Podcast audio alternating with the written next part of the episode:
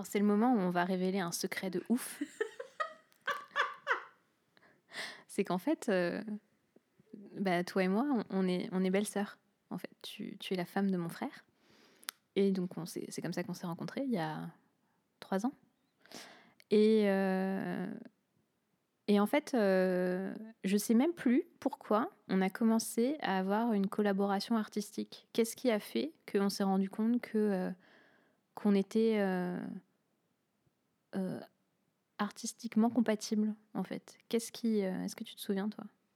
Moi, je sais quand est-ce que je me suis dit que j'étais compatible avec toi. C'est quand j'ai joué Carmen Chavrades.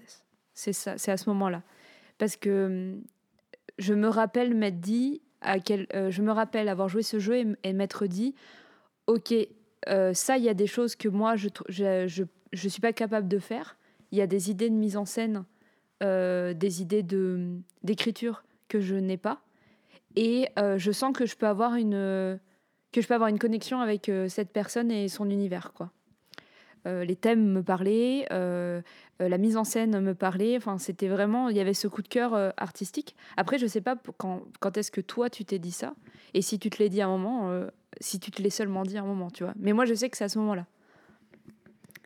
Ben, moi, je pense que on a, en fait, on a pas mal discuté sur Messenger.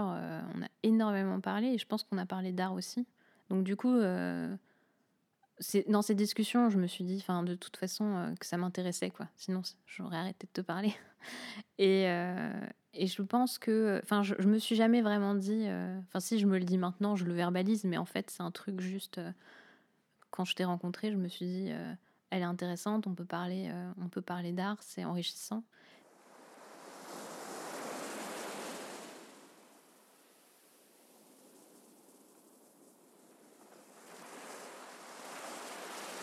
Bah du coup, il y a quoi sur cette pancarte Il y a écrit pas de justice, pas de paix. J'ai compris assez rapidement. Et t'as rien fait Ben. J'ai. Euh, j'ai commencé à creuser un peu, mais doucement, parce que je sais que euh, t'arrives pas dans la vie de quelqu'un comme ça euh, qui est dans la merde depuis des années en changeant tout d'un coup. Puis faisais gaffe. Je, quand j'allais la voir, je regardais dans quel état elle était physiquement, si, euh, si ça déconnait, si ça avait l'air de s'aggraver. Euh. J'avais l'impression d'être un peu. Euh, un peu là pour la protéger aussi. Mais pourquoi est-ce qu'on ne mentirait pas? De toute façon, si on dit la vérité, ça va lui apporter quoi? Les procès, dans ces cas-là, ça dure des années, elle va peut-être aller en prison, alors que elle a juste fait la seule chose qu'elle pouvait faire. Si elle déposait des mains courantes, si elle faisait quelque chose, si elle portait plainte à la police, ça aurait servi à quoi? À rien elle s'en serait pas sortie comme ça. Il l'aurait pas aidé ou il l'aurait pas assez aidé. Donc elle a fait le seul truc qu'il y avait à faire.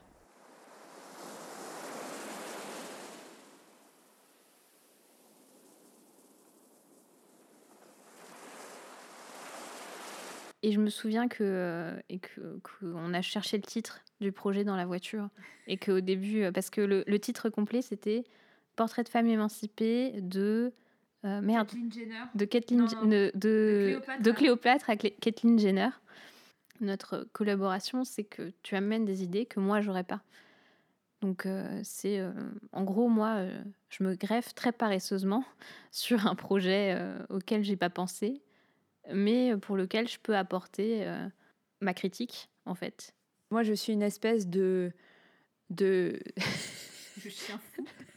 Moi, je suis une espèce de, de, de, de tourbillon tornade qui, qui, propose euh, mille choses et qui, euh, et qui, euh, et qui va être dans une, un rapport au plateau qui peut être très cryptique pour qui n'a pas l'habitude de travailler avec moi, qui est de l'ordre de la suggestion plus ou moins consciente. Ouais, de dire bon, on va tester ça, on va tester ça. Ah ben ça c'est bien, je le garde, mais sans que ça soit explicité. Et j'ai l'impression que toi tu fais un travail énorme de médiation à la fois entre moi et les et les personnes qui travaillent euh, au plateau, donc les comédiens et les comédiennes, mais aussi dans un travail de euh, comment moi, euh, Lila, je peux me réapproprier mon propre travail. J'ai l'impression que tu arrives à lire ce que je fais et que tu arrives à le, à, à, le questionner de façon à ce que je puisse aiguiser mon propre travail. Je sais pas si ça te parle ce que je dis.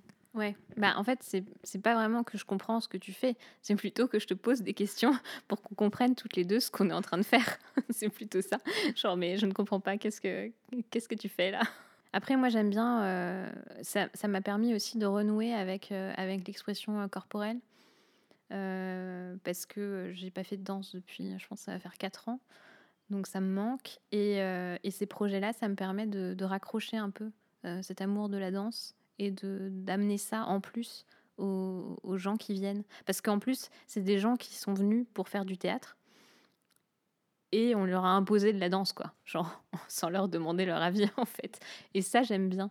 Euh, Non pas le fait de ne pas demander l'avis, mais de, de ramener, d'amener la danse à des gens qui sont pas là pour ça, quoi. Qui, qui même euh, même pas que c'était possible pour eux. Pour moi, tu as le savoir-faire d'un danseur qui, du coup, est capable de parler de sa pratique.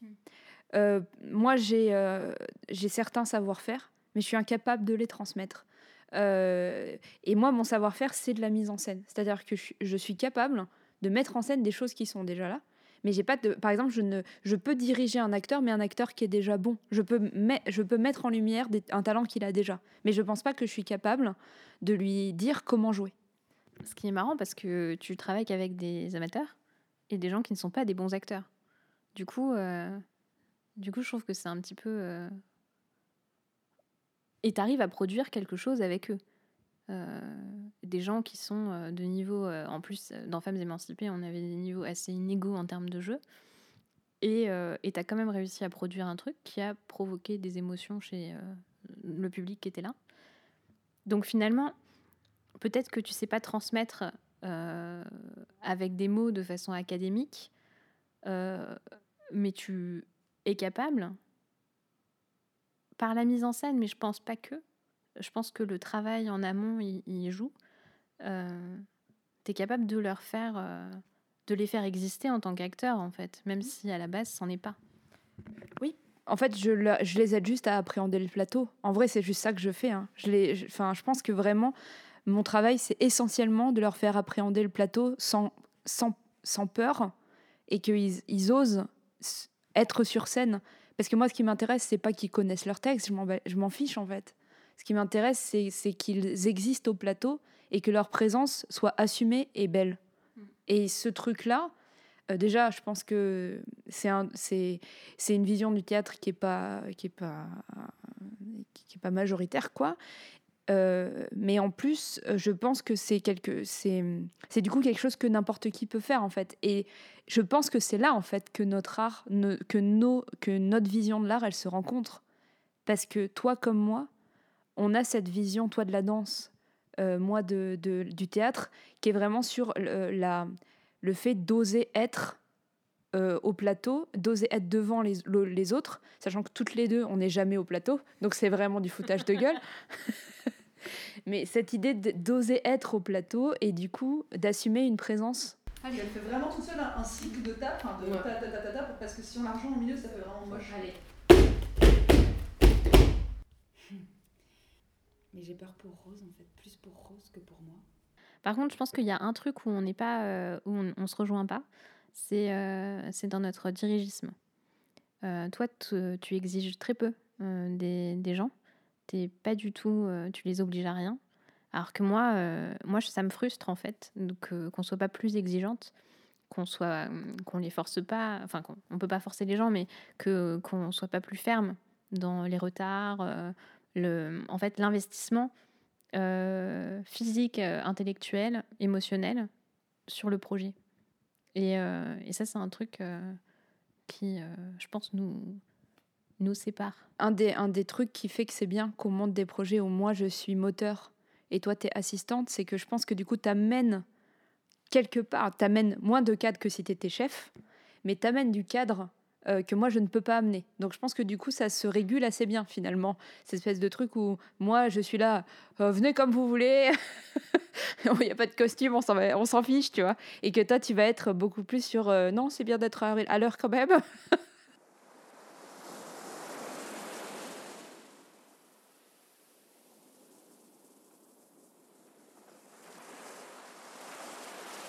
je sais comment terminer ce podcast parce que je pense qu'on peut faire un, un teasing sur notre prochain projet. Mais grave Je viens de taper dans le micro, j'en suis désolée. Euh, le prochain projet, je ne sais pas, je suis pris de court. Est-ce que tu peux le présenter? Alors, en sachant que c'est Lila qui a eu l'idée, encore une fois, donc euh, je, je vais le présenter que très, euh, de façon partielle.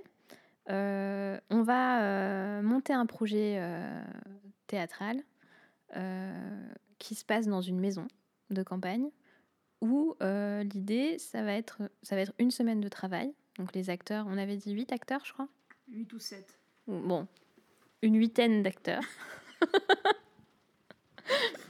une huitaine d'acteurs euh, dans une maison pendant une semaine pour travailler sur un projet euh, de pièces de théâtre itinérantes. Je sais pas, ça a un nom ou euh, On appelle ça le théâtre déambulatoire, très cher.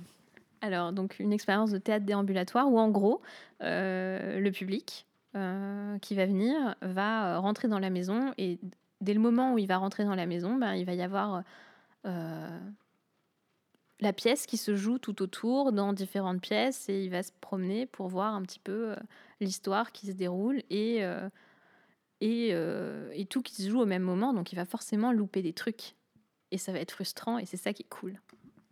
Oui, on va designer une pièce de théâtre extrêmement frustrante pour le public et extrêmement frustrante également pour les acteurs qui accepteront ce projet, puisqu'ils ne sauront pas euh, où en est la pièce dans différentes salles de la maison. Euh, et on espère que ça va intéresser des gens, on espère que des gens vont s'inscrire pour le, pour le faire avec nous et que des gens vont venir le voir aussi, parce qu'il faudra venir le voir aussi. Moi, si je devais résumer l'idée qu'on a depuis, euh, depuis qu'on a, qu'on- dont on parle à chaque fois et qui revient, ce serait que c'est une pièce qui va parler d'écho. Est-ce que tu vois ce que je veux dire? Alors, tu- je crois que tu me l'as déjà, je crois que tu, l'as- tu me l'as déjà expliqué, mais j'ai oublié déjà. Euh, sachant que bon, le problème c'est que quand tu es auteur, tu vois bien à quel point tu racontes toujours les mêmes choses. Euh, bon, euh, ça me rappelle les sœurs Wachowski qui parlent que d'amour tout le temps. Enfin bref. Et moi, j'ai un truc avec l'écho, c'est la boucle et le fait que on rejoue toujours les mêmes histoires et que tu vois, tu te rappelles et que en gros euh, les schémas humains sont toujours les mêmes et que euh, une relation ressemble toujours à une autre. Et j'adore parler de cette, cette, cette idée-là. Ça se passera l'année prochaine. Automne 2017, euh, inscription. Euh, suivez mon mur Facebook qui est assez vide. voilà.